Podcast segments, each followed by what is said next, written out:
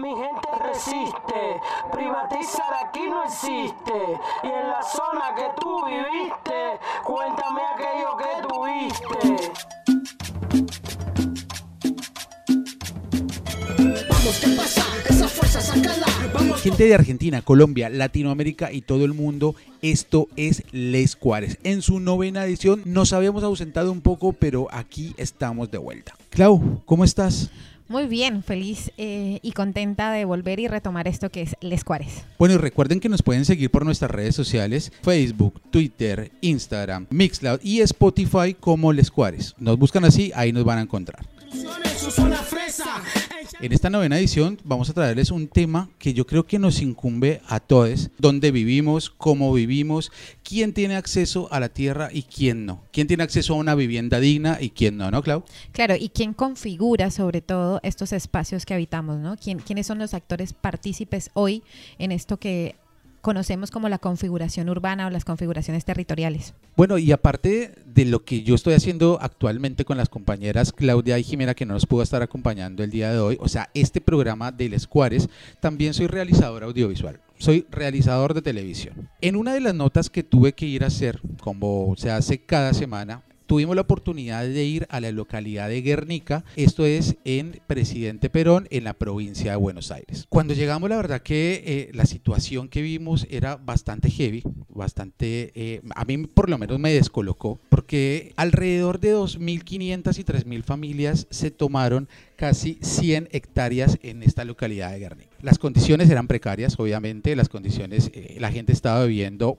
literal con tres palos y un plástico arriba. Y esto se debe a partir de la pandemia del COVID-19 la gente se ha quedado sin hogar. Estaban arrendando, no pudieron seguir pagando porque no podían viajar a capital a trabajar, porque hubo un montón de restricciones de la presidencia de la nación en cuanto a moverse, ¿no? Para evitar estos focos de contagio. Estas tierras vienen siendo tomadas alrededor de hace un mes, mes y medio, y estas familias que están viviendo en estas condiciones tan precarias eh, no tienen otra salida que hacer una toma de tierras.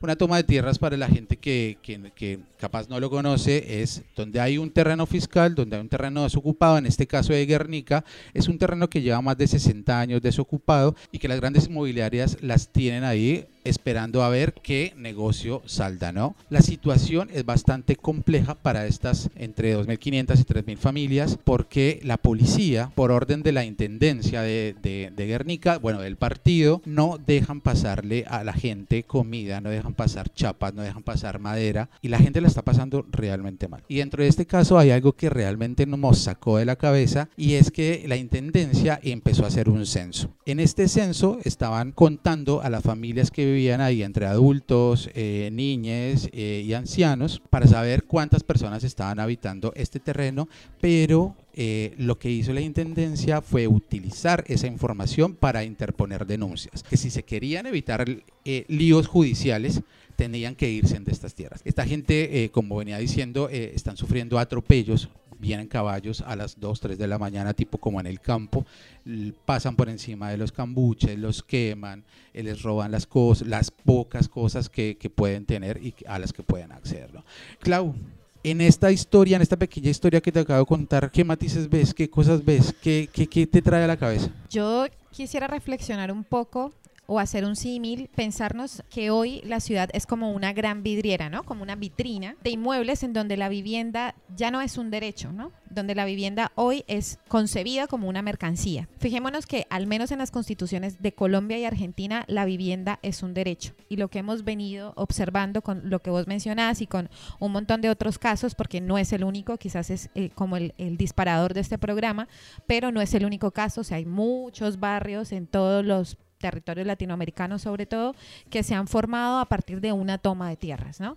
¿Y esto a qué obedece? Obedece a que no hay una respuesta estatal que solucione el problema de eh, una vivienda. O sea, la gente se queda sin poder siquiera pagar un alquiler, eh, sin siquiera poder tener un techo donde vivir y obviamente, pues para no recurrir a vivir en la calle, eh, recurre a, estas vías de acción como, o estas vías de, de hecho, por así decirlo, como recurrir a la toma de tierras. Igual no es una problemática que se esté dando a partir de, de la pandemia del COVID-19, sino es una eh, circunstancia de larga data, donde por ejemplo en la ciudad de Buenos Aires, lo que es capital federal, lo que llaman popularmente las villas miseria, también fueron terrenos ocupados que se han venido edificando y que la mayoría de estas tierras, de estos sectores, han sido habitadas por migrantes, ¿no? Sí, no solamente migrantes, sino eh, personas que no tienen eh, con qué pagar un alquiler formal porque tampoco hacen parte de lo que se considera un mercado formal para el alquiler, ¿no? Por ejemplo, acá en Buenos Aires, eh, si vos pretendes alquilar, o bueno, era así porque hace poco se sancionó la ley de alquileres, vos tenías que contar con em, una garantía propietaria, o lo que en Colombia podríamos decir como eh, un fiador, con, un finca fiador raíz. con finca raíz. ¿Y qué pasa? Pues lamentablemente... Nosotros que somos migrantes nos damos cuenta que no tenemos quien nos dé, quien nos preste una garantía propietaria, entonces podemos entrar en- dentro de esto que es el mercado informal del alquiler, ¿no? Que se gesta mucho en, en lugares como eh, las villas, que hoy son conocidas mejor como o denominadas mejor como los barrios populares. Bueno, pero no solamente eso, ¿no? O sea, podríamos pensar eh, y reflexionar un poco sobre este sentido de marcar la vivienda que deja de ser eh, un bien de uso, ¿no? Un, un derecho y se convierte en un bien eh, de cambio que es fácilmente mercantilizable, ¿no? Y, en este sentido podríamos enmarcar que eh, estas crisis económicas y de la especulación del valor del suelo, eh, de las propiedades, están atadas con un problema que es mundial, que es un problema que no es solamente latinoamericano, sino que obedece a un, una especie de transfronterización del capitalismo, ¿no? Porque hoy el capitalismo no tiene fronteras. Y ese capitalismo también es inmobiliario, también es financiero y utiliza eh, estas formas para ir, de cierta forma, colonizando eh, nuestros territorios y nuestras ciudades, ¿no? Casos emblemáticos como de especulación como Puerto Madero.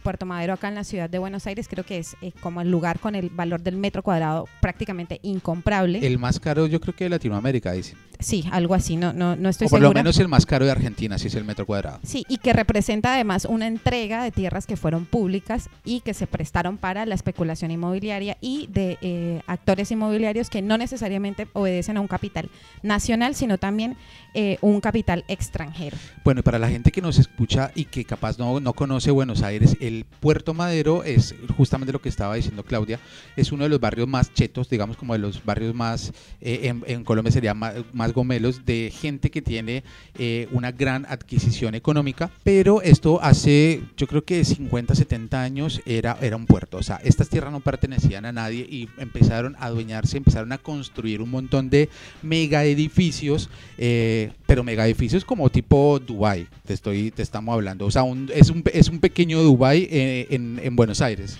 Claro, y que en el que tienen en nicho muchos de estos eh, capitales de servicios, ¿no? De los bienes y servicios, porque hoy Buenos Aires, si vos pensás cuál es la vocación económica de Buenos Aires, no es la industria, no es que sea un gran puerto, es básicamente prestar servicios, ¿no? Muchos de estos servicios que son globales y que son de eh, multinacionales. Pero bueno, este fenómeno que estamos mencionando se puede marcar teóricamente dentro de lo que se puede llegar a conocer como el extractivismo urbano, ¿no?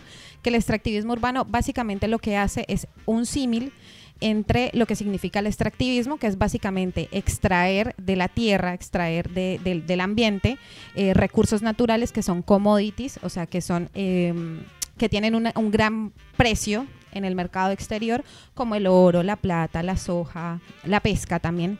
Se extrae, se exporta y básicamente no queda ningún eh, beneficio más que los impactos ambientales y sociales eh, de estas actividades. ¿no? Entonces, lo que se ha venido haciendo a partir de muchos eh, académicos y militantes en Latinoamérica es em, hacer esta similitud entre el extractivismo y el extractivismo urbano, ¿no? que básicamente se teje con el capital privado que articulado con esta normativa estatal genera concentración de capital de carácter especulativo se incrementa la crisis habitacional y vulnerabilidad en el hábitat de las clases medias y bajas, ¿no? Eh, aumenta la puja por el suelo urbano y se da un ine- inevitable desplazamiento de aquellos y aquellas que ya no pueden adaptarse, por así decirlo, a esta mercantilización del suelo y de los espacios públicos, donde además proliferan la multiplicación de construcciones premium, como lo que hablábamos ahora de Puerto Madero, y los mega emprendimientos que además eh, son residenciales, pero también son turísticos. Entonces, ¿qué vemos? Que, que es un fenómeno digamos, de las grandes metrópolis del mundo, no solamente en Latinoamérica, sino que se van eh, siendo expulsadas. Ya no pueden pagar un alquiler o no podemos pagar un alquiler en las capitales, en las grandes capitales, entonces nos vamos yendo a la periferia.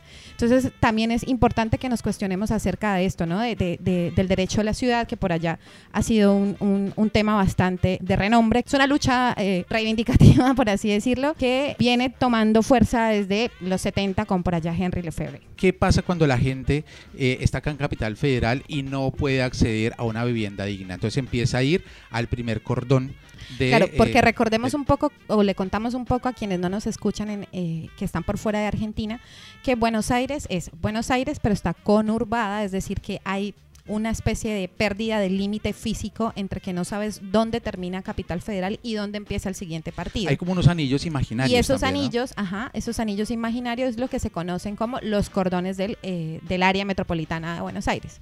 Bueno, y la gente que no puede acceder a tener una vivienda en Capital Federal empieza a pasar al primer cordón, que esto, el primer cordón lo podríamos llamar como lo, lo más limítrofe. Esto sería como zona sur, por ejemplo, en el caso de Avellaneda, eh, zona norte como el caso de Vicente López, y barrios aledaños eh, que son del primer cordón de eh, el Gran Buenos Aires. Pero al no poder acceder a, esa, a ese primer cordón, entonces vamos aumentando.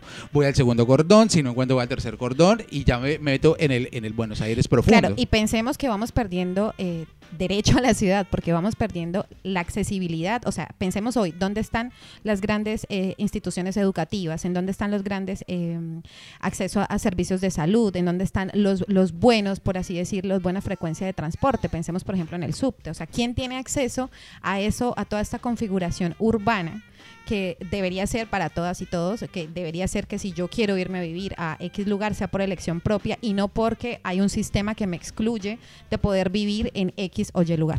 Igual las realidades son distintas. O sea, yo siempre dije y, tomé este ejemplo y digo que Capital Federal es otro, es otro país. Es una burbuja dentro de Buenos Aires y que en realidad la gente que sale o que vive en el conurbano, por ejemplo, yo que tengo la oportunidad de trabajar en el conurbano, en el Gran Buenos Aires, se logró entender que hay otras realidades que no son las mismas a las de Capital Federal. Pensemos que si cruzamos la General Paz, que la General Paz sería como este cordón virtual, eh, digamos que no es tan virtual, pasamos la General Paz y no hay ni siquiera acceso a agua potable o acceso a cloaca o lo que conocemos en Colombia como alcantarillado. O sea, no hay una red de agua potable y una red de alcantarillado que son necesidades básicas. Claro, y esas necesidades básicas empezaron a centrarse directamente en la capital federal, ya porque es un, no sé, porque sea turístico, porque la gente que viene Argentina eh, viene directamente a Buenos Aires. Y también porque los- es atractiva. porque es es atractiva para eh, todo esto que les decimos de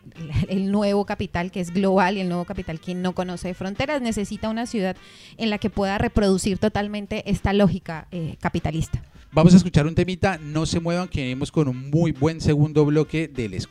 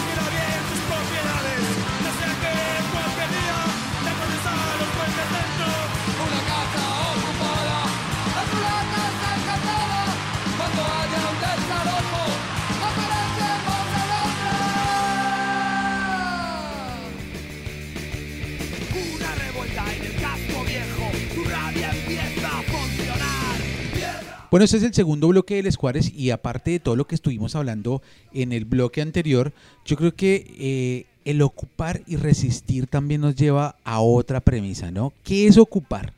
¿Qué es ocupar y qué es resistir? ¿no? Digamos, en el, en el caso europeo, ocupar y resistir, la resistencia se da desde la resistencia hacia la policía, ¿no? O hacia eh, el sistema judicial. En Argentina y en otras partes de Latinoamérica, el resistir eh, como que genera otro tipo de organización. No quiero desmeritar obviamente la lucha de los compañeros y compañeras y compañeros de eh, en Europa que ocupan y resisten, pero la resistencia yo creo que en, en, en Latinoamérica se ha dado distinto, ¿no, Clau? Sí, una casa ocupada es una casa encantada, decía la canción que escuchamos recién de Sin Dios, ¿no? Cuando haya un desalojo, aparecemos en otra. ¿Por qué pasa eso, no? Porque la problemática sigue estando. No importa si estás en Europa, no importa si estás en Latinoamérica, la problemática que es la dificultad del acceso a la vivienda, la, la riqueza está repartida co- desigualmente. Era como vos decías en el, en el bloque anterior, que el capitalismo no tiene fronteras, ¿no? O sea, no tiene nacionalidades. Yo creo que eh, es lo mismo ocupar en Francia, en España, que ocupar en, no sé, en El Salvador, en Madagascar. Es como el capitalismo mismo, o sea, el capitalismo no, no, no tiene esa frontera, no tiene nacionalidad. Claro, quizás, digamos, las repercusiones son distintas y obviamente se, se salvaguardan las distancias. No queremos decir que es lo mismo ser pobre en Alemania que ser pobre en Colombia, pero la lógica sigue siendo la misma. Siempre existen excluides, siempre existen desigualdades y también siempre van a existir formas de resistencia y la ocupación hoy es una forma de resistencia y es lo que estamos reivindicando, ¿no? Porque no se ocupa una casa, no se desaloja a una persona que vive o se usurpa, como dice la ley, mal llamado así, una persona que vive en una casa y te saco para vivir yo, no. Se, se ocupan propiedades que están vacías, En desuso. propiedades en desuso, propiedades que no están cumpliendo ninguna función en la O sea, no hay sociedad. gente, no hay casa, no hay, no sé, No animales. hay nadie viviendo ahí, no hay nadie, como lo veíamos en la toma de Guernica, no hay nadie, no hay nada ahí. Claro, sea, era un absolutamente terreno de 60 Un años solo y ya y- fue. Y esperando hacer lo que decimos en Colombia como un lote de engorde. Estás esperando ahí como si tenés un animalito que empezás a engordar, a engordar, a engordar, o un lechón o un chancho, empezás a engordarlo para comértelo en Navidad. Claro, a ver quién pica primero y quién, a quién le puedes vender esas tierras. Sí, ¿no? ¿cómo puedes captar renta a partir de eso? Y mientras tanto, hay mucha gente que está necesitando habitar un lugar, está necesitando un terreno. Y por eso existen estos mecanismos como la ocupación. Bueno, yo creo que uno de los países en el mundo que más se caracteriza por la ocupación es Alemania y España, pero yo creo que digamos de los países hispanohablantes, España, eh, sobre todo Barcelona y Madrid, que son eh, digamos como las ciudades principales de España, este fenómeno de la ocupación ha venido desde hace mucho tiempo, o sea, desde larga data. No solamente ocupan como digamos la gente quiere creer que ocupan los punkis, ¿no? La gente, lo- lo- los punks, sino ocupa gente en realidad que tiene necesidades, que no puede pagar un piso, como, como se dice en España, o sea, un departamento, eh, que no puede, que no tiene acceso o que por ejemplo se quedó sin laburo, lo mismo que está pasando acá en Argentina con lo que hablábamos de Guernica, que la gente no podía, no sé, ir a laburar a capital, entonces se quedó sin plata, no pudo pagar la renta y le tocó ocupar. Como mencionamos en un principio, que está atañado a grandes crisis económicas, ¿no? Y que la especulación inmobiliaria sigue siendo una respuesta para el gran capital. Aparte España es uno de los países que más ha tenido crisis económica en los últimos casi 20 años y que más desahucios han habido por parte o desalojos, como y decimos. desalojos, como se dice acá, y es un país que ha estado en la llaga y con la llaga abierta con este tema de la ocupación y la resistencia. Aparte que, Clau, yo creo que hay algo que, que es muy claro y es que dentro de todo esto hay gente buena y gente mala. O sea, gente buena y gente mala nos referimos a que en este caso gente buena que viene, ocupa por necesidad y también gente mala, que son estas mafias que son mismas armadas por, el, por los gobiernos eh, o por las alcaldías o con una complicidad pero justamente eh, no nos queremos enfocar a esta gente que viene, por ejemplo, acá en el caso de Argentina, en lo que hablábamos de Guernica, eh, hay una familia que no vamos a nombrar cómo se llama, pero era, era como la familia que estaba encargada de hacer todos los, los desalojos. Eran como mercenarios, digamos. No, y que a veces estos mismos especuladores también funcionan de esta forma, ¿no? Como que van, un ocupan un, juego. lugar, ocupan un lugar, después lo lotean y lo venden. El tema es que acá, cuando hablamos de estas formas de reivindicación de la ocupación como una forma de reivindicación. Estamos, no estamos hablando de esta lógica mercantilista de eh, la concepción del suelo y la concepción del derecho a la vivienda. Estamos pensándonos inclusive en otras formas organizativas como el cooperativismo, como otras formas de accionar en donde no necesariamente existe esa relación horizontal de yo soy el dueño, me pagas un alquiler, no, sino que en comunidad, comunitariamente, mantenemos una propiedad y nos hacemos cargo, resistimos, y resistimos no como individuos que habitan una casa, un departamento, sino como comunidad. Y creo que eso es lo que rescatamos un poco de todos estos procesos, ¿no? Como que siempre estamos pensándonos en qué forma de qué forma le podemos hacer frente a todo este capitalismo que queremos abolir. Bueno, y esto me hace acordar de un documental que está en YouTube que lo pueden encontrar como Love and Revolution, donde nos cuentan la historia de la ocupación en Grecia, más exactamente en Salónica, que es la segunda ciudad más grande de Grecia. Sí, eh, pensando también un poco como en, en- en- temas actuales, me acordaba de un titular que leí cuando recién arrancó eh, la cuarentena acá y que ya llevaba un tiempo en España, y es el COVID-19 acorrala los pisos de Airbnb, ganaba 3.700 euros al mes y ahora pierdo 1.000. Y me acuerda como todo este fenómeno que hemos escuchado muchas veces de la uberización de la economía, ¿no? Como la precarización, la precarización, y cómo esto se traslada incluso a los lugares en los que habitamos, ¿no? O sea, el fenómeno de Airbnb significa Vos tenés un, un departamento, un piso en un lugar turístico, por ejemplo en España, en Madrid, Barcelona, Buenos Aires, Bogotá, Cali, lugar turístico, y lo alquilabas, lo alquilabas para vivienda familiar, lo que sea. De repente empiezas a ver que eh, gracias a plataformas como, gracias a plataformas como Airbnb, pues puedes sacarle eh, una mayor renta, ¿no? A, es- a ese departamento que tenés. Entonces, ¿qué haces?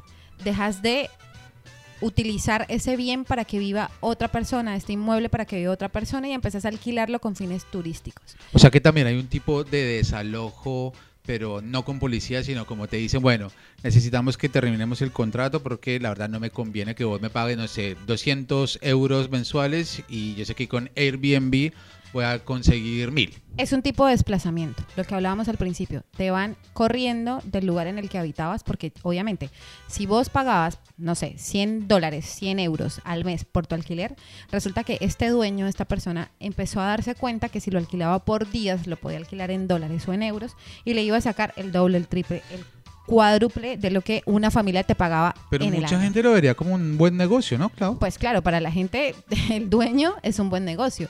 Pero esto qué significa? Que las viviendas, estás teniendo muchas viviendas que antes eran viviendas alquiladas a familias que no pueden acceder a una vivienda propia y entonces tenemos que alquilar, como vos y yo y la mayoría que están escuchando este programa. ¿Y qué pasa? Entonces, estos dueños ven en esta posibilidad del alquiler temporario vía estas plataformas que obviamente eh, se quedan Con un montón de guita. con un montón de plata. Y eh, bueno, nada, aprovechar eh, eh, este, este mecanismo de la tecnología, de la globalización y bueno, además, para eh, sacarle un mayor provecho y un mayor beneficio. O sea, pero digamos que entonces la plataforma de Airbnb lo que estaría haciendo también son desalojos no violentos de las personas. Es un de la desplazamiento. gente que vive en Claramente, o sea, se, es- es- está reconfigurando quienes habitan ahí. Entonces dejan de habitar familias que probablemente trabajan, viven en, en- en las ciudades, en estos territorios, por turistas, turistas que vienen por negocios, turistas que vienen por congresos, turistas que pasan, van de paso, son lugares de paso. Entonces hay toda una reconfiguración, no solamente en el sentido de quién habita, sino también en, la- en- en- cómo se van configurando estos nuevos territorios. ¿no? Quizás es una cuestión más sociológica y antropológica que no vamos a ahondar, Clau, pero nos podemos pensar que esta gente que alquila por Airbnb está haciendo eso de maldadoso o también está siendo víctima de ese mismo sistema de loco. Tengo una casa, pero no llego con, con lo que gano. eh, entonces no sé qué hacer, eh, me toca rentarla por una plataforma de estas y me toca desalojar a la persona que vive ahí Y para no- ganar un mango más. A ver, yo creo que si tenés una propiedad de más, ya no es que seas necesariamente una persona pobre.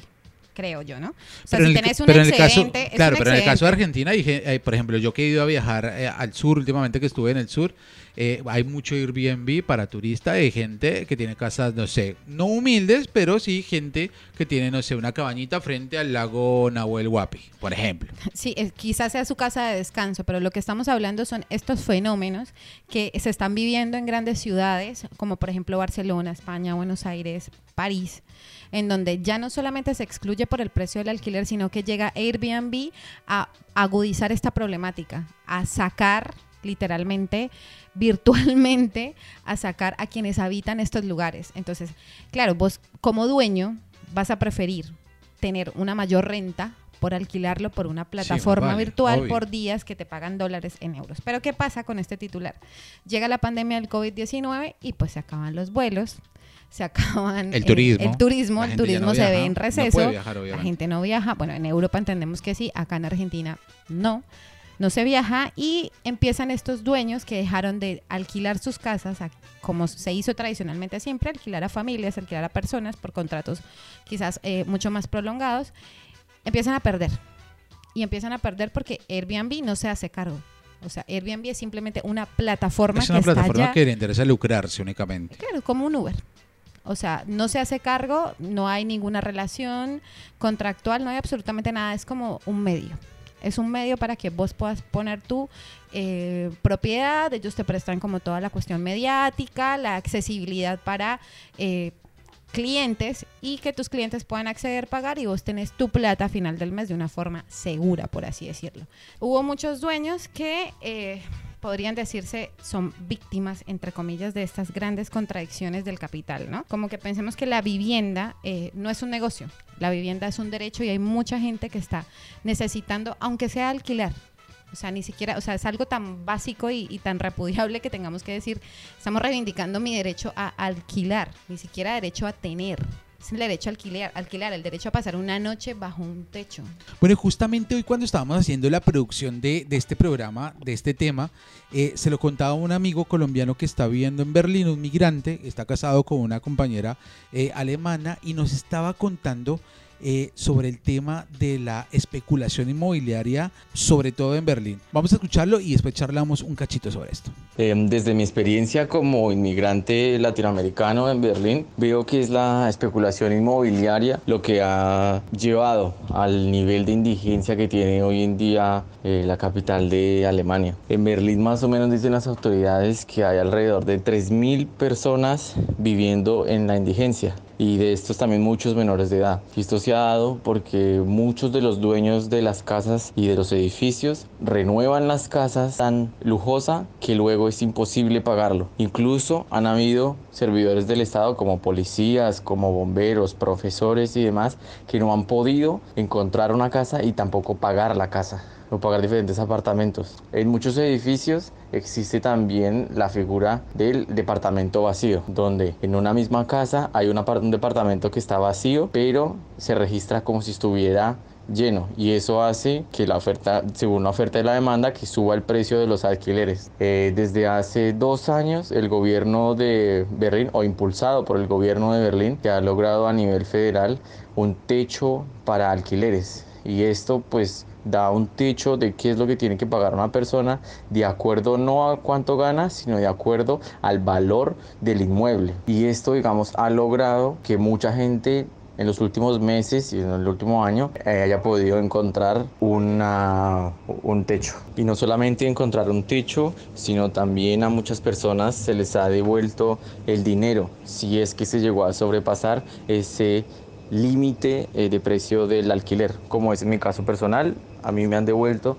el dinero de los últimos seis meses porque el precio del inmueble donde vivo era, no estaba de acuerdo con el precio que yo pagaba de alquiler. También es pues muy eh, una ayuda muy grande. Como ciudadano, la última opción que hay es que cada vez que uno se dé cuenta que hay un departamento vacío, denunciarlo y por suerte las autoridades actúan muy rápido en este aspecto. A pesar de todas las denuncias y de las nuevas leyes, siguen siendo los grandes inmobiliarios los ganadores de, esta contienda porque siguen habiendo muchísimos, muchísimos departamentos sin ocupar, los precios siguen estando por las nubes y cada vez es más difícil encontrar un departamento eh, en Berlín, Hamburgo, Frankfurt, eh, etcétera.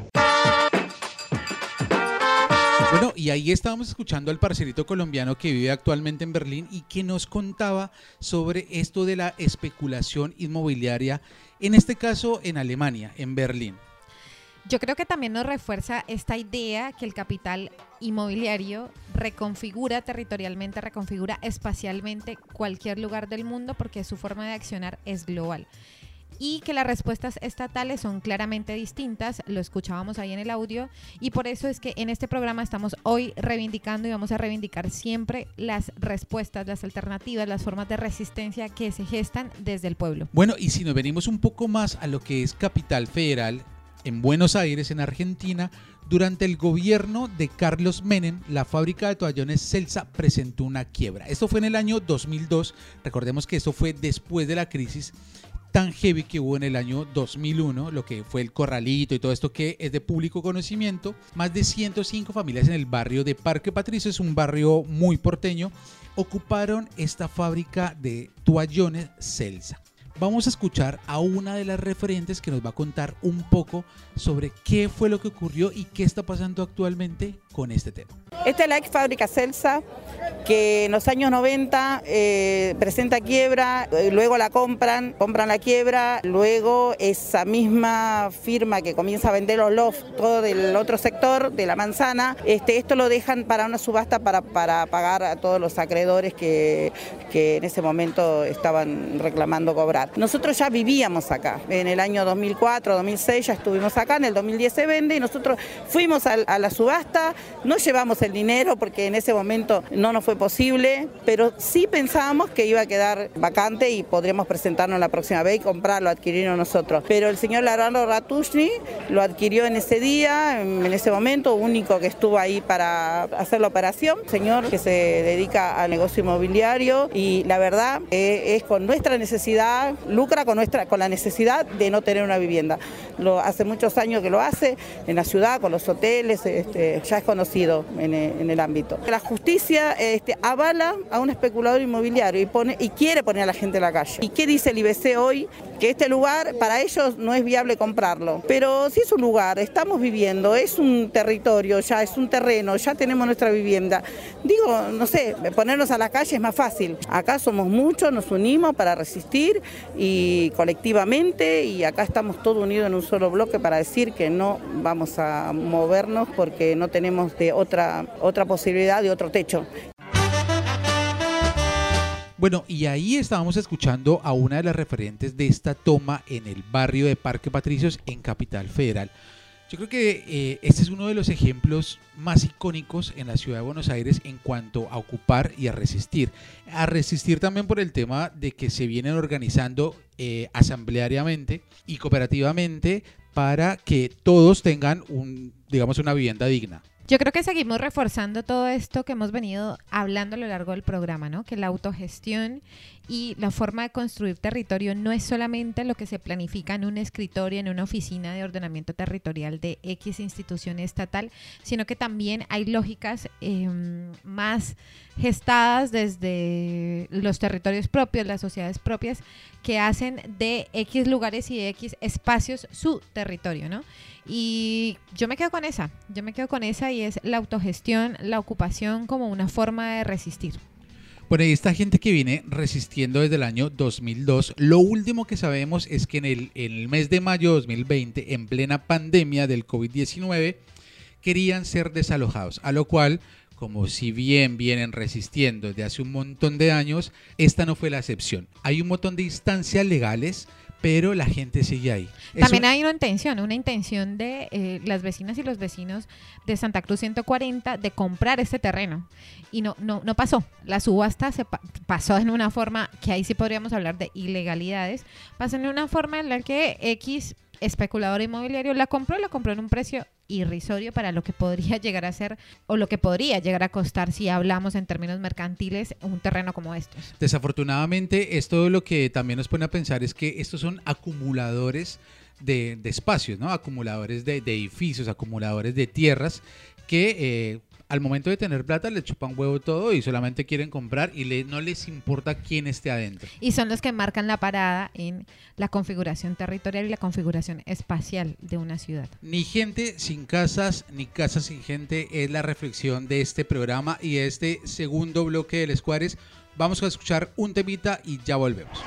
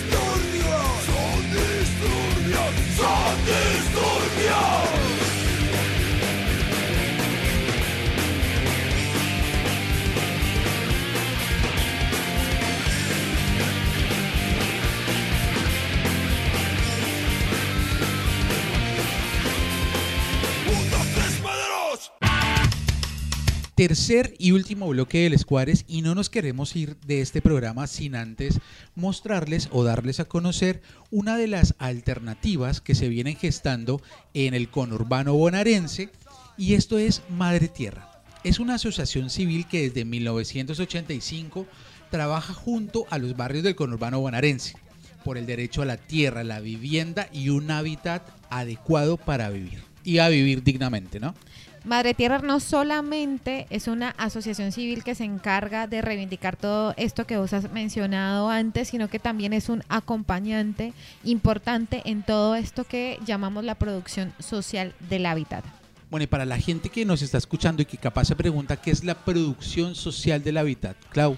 La producción social del hábitat es este proceso que resulta de una lucha colectiva, de una apuesta colectiva por construir un propio hábitat, un propio hábitat no solamente entendido como la vivienda en la que yo ocupo y vivo, sino también... O solamente no me hago cuatro paredes, no tiro para arriba y construyo, sino... También en lo colectivo, también construyo barrio, construyo territorio. Y la Asociación Civil Madre Tierra viene acompañando desde hace muchísimos años, como lo decías, este proceso. Pero para esto queremos contar y queremos presentarles a Liliana Hernández, que ella es arquitecta especialista en planificación urbana y regional y hace parte del equipo técnico de la Asociación Civil Madre Tierra. Hola Lili, ¿cómo estás? Hola, bien, ¿y ustedes? Muy bien, acá felices de tenerte y contar con tu participación en Les Cuares. Eh, Ay, gracias. Lili, eh, queríamos que nos contaras un poco acerca de cómo es el laburo de Madre, Madre Tierra en relación a la producción social del hábitat. ¿Cómo es esto? ¿Cómo es posible? Bueno, eh, nosotros tenemos presencia en diferentes territorios del, conurba- del, del conurbano bonaerense y lo que se hace es como llegar a los barrios y eh, desde la organización empezar a buscar eh, promotoras o promotores de hábitat, que en realidad son más promotoras que promotores, y empezar a ver cómo se puede mejorar tanto el barrio como la vivienda. Eh, tenemos un espacio que se llama consultorio de hábitat, en el cual las promotoras llevan familias u hogares que quieren mejorar su vivienda. Ahí les damos eh, la asistencia técnica por parte mía o de, de algún arquitecto de- del equipo y una trabajadora social. Claro, Lili, las Eh, promotoras son eh, básicamente como referentes barriales, ¿es así? Sí, sí, son referentes barriales, algunas ya, eh, alguna tiene un comedor o hace parte de algún centro barrial, entonces pues ya las conocen y ya son como referentes. Así que sí, sí, con ellas trabajamos, eh, coordinamos con ellas para que lleguen las familias a los consultorios de hábitat. Y nada, ahí pues, se les brinda la asesoría, se les pregunta qué lo quieren, cómo quieren hacer su mejora y también, o sea, no solo la asesoría, sino también eh, se va a, a un microcrédito para que ellas puedan acceder eh, a comprar los materiales para hacer esta mejora. Hola Lili, te habla Geo. Eh, puntualmente me gustaría, yo por lo menos tengo en la cabeza, ¿qué hace una arquitecta trabajando en este tipo de, de organizaciones o de asociaciones civiles? ¿Qué es lo que vos como arquitecta puedes llevar a los barrios y sobre todo en un sector tan golpeado como es el conurbano bonaerense? Sí, en realidad la labor de, de los arquitectos es prestar la asesoría en el mejoramiento porque siempre se maneja cuando hablamos de producción social del hábitat, hablamos del tema de la autoconstrucción. Entonces ellas o ellos construyen su vivienda con conocimientos básicos, pero no se piensa mucho como en el futuro. O sea, siempre es como resolviendo que se me lleve un techo, que tengo que poner el cerámico del baño, o sea, son soluciones, en, ¿cómo se dice?, en, de momento y no soluciones proyectadas a futuro. A veces tienes soluciones más, eh, más, ¿cómo se dice?, en, o sea, como decir, pues, sí, exactamente, necesito, necesitas una habitación para tus hijos, o necesito un baño, qué cosas más urgentes necesitas y que puedas pensar a futuro sin tener que dejar lo otro de lado. Entonces nosotros lo que hacemos es que ellos se proyecten y que vean qué pueden hacer con ese crédito y qué pueden solucionar en el momento y cómo se pueden proyectar para más adelante mejorar su vivienda. Eh, Lili, y bueno, nos contabas acerca de, de esto de los microcréditos, ¿no? Estos microcréditos funcionan, eh, tengo entendido, de una forma rotativa, ¿es así? Sí, sí, sí, son fondos que vienen de algunos programas, ya sea provinciales o estatales, y estos fondos quedan en la organización y cuando se devuelve, cuando el microcrédito se devuelve, ese dinero queda en el barrio. Así que ya se, se hace parte como se independiza al barrio y ya tiene como sus recuperos y con estos recuperos ya otros hogares pueden acceder al crédito. Lili, Así que ese, dime. Lili, tenemos conocimiento también de un proyecto que a mí me emociona muchísimo, que es Mujeres Constructoras, ¿no? Que tiene que ver un poco con el rol y el papel que juega eh, las mujeres en todo esto de la producción social del hábitat. ¿Vos qué nos puedes comentar sobre esto? Sí, sí, eh, uno de los de las temáticas que trabajamos en Madre Tierra es la parte del género. Eh, con la experiencia nos fuimos dando cuenta que las mujeres eran las que participaban más en estos espacios, las que iban, las que querían mejorar su vivienda y las que eran las que tomaban los créditos. Entonces nos dimos cuenta que eh, como los créditos son en materiales, a veces los materiales se quedaban ahí guardados a, a la espera de que el abuelo, el padre, el amigo fuera a ayudarles a construir, porque esa es una de las grandes problemáticas de que tengo plata para los materiales, pero no tengo para la mano de obra.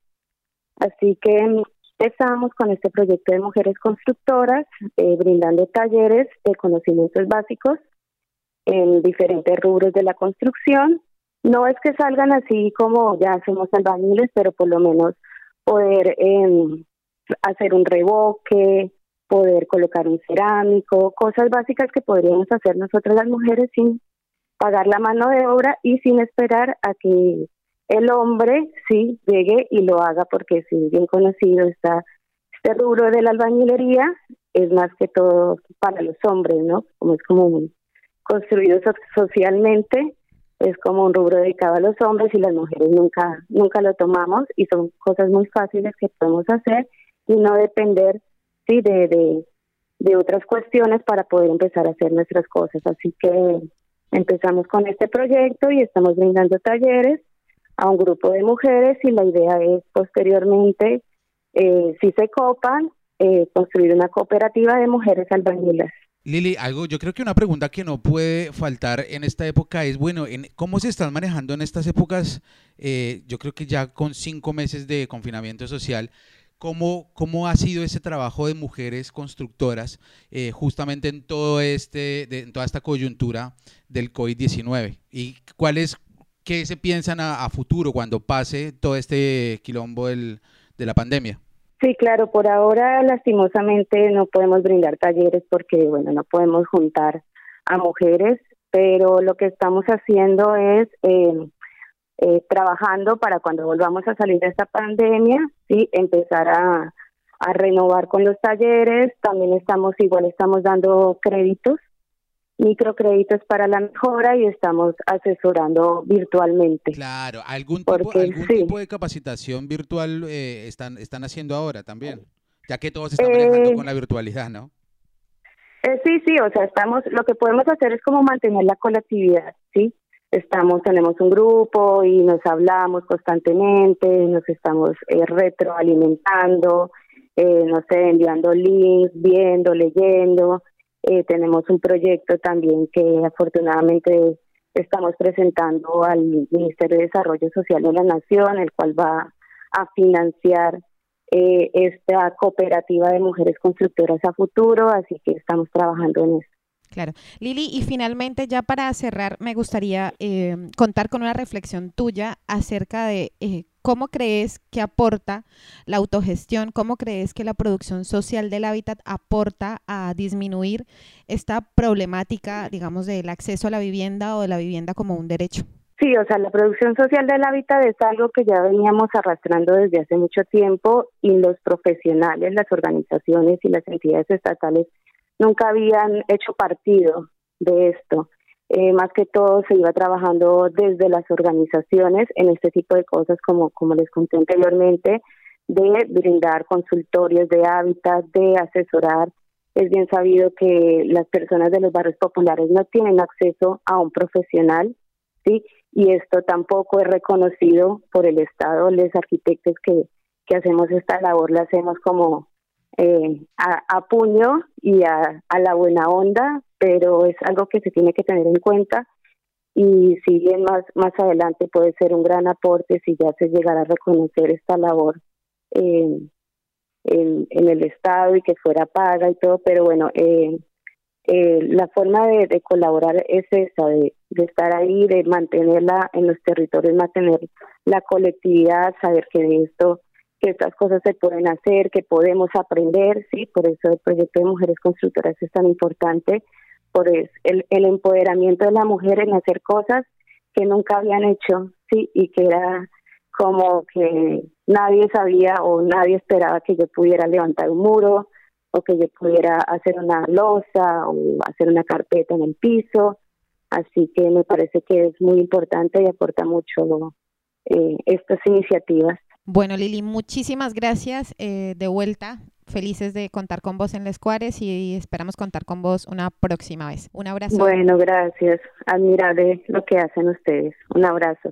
Bueno, escuchábamos a Liliana Hernández, arquitecta de la Asociación Civil Madre Tierra, y nos deja esto que es una reflexión bastante importante en relación a todo esto que hemos venido hablando, ¿no? Ni gente sin casa, ni casas sin gente. Como veíamos y escuchamos a la compañera Liliana, que es arquitecta, y que pensamos en que como les arquitectes hacen también de la ciudad una, una ciudad eh, presta para el capital, no lo es tan así, ¿no? También hay una función social en la profesión, también una función social en lo que hacemos y que quizás la militancia y las formas en cómo autogestionamos un montón de luchas son cada vez más válidas y quizás son lo que nos da una esperanza de construir otro mundo fuera del capitalismo y fuera del patriarcado. Así que bueno, con esto cerramos eh, esta novena edición del Squares Clau eh, y yo creo que nos vamos felices de volver después de un poquito de tiempo que estuvimos ausentes y volvimos con un tema, yo creo que la gente se va a empezar a pensar otro tipo de organización y no solamente que se piense dentro de la pandemia del COVID-19, sino para todos los días de la vida. Así que con esto cerramos la novena edición de Les Cuares y nos vemos en el próximo programa y recuerden que solamente el pueblo salva al pueblo. Chau, chau.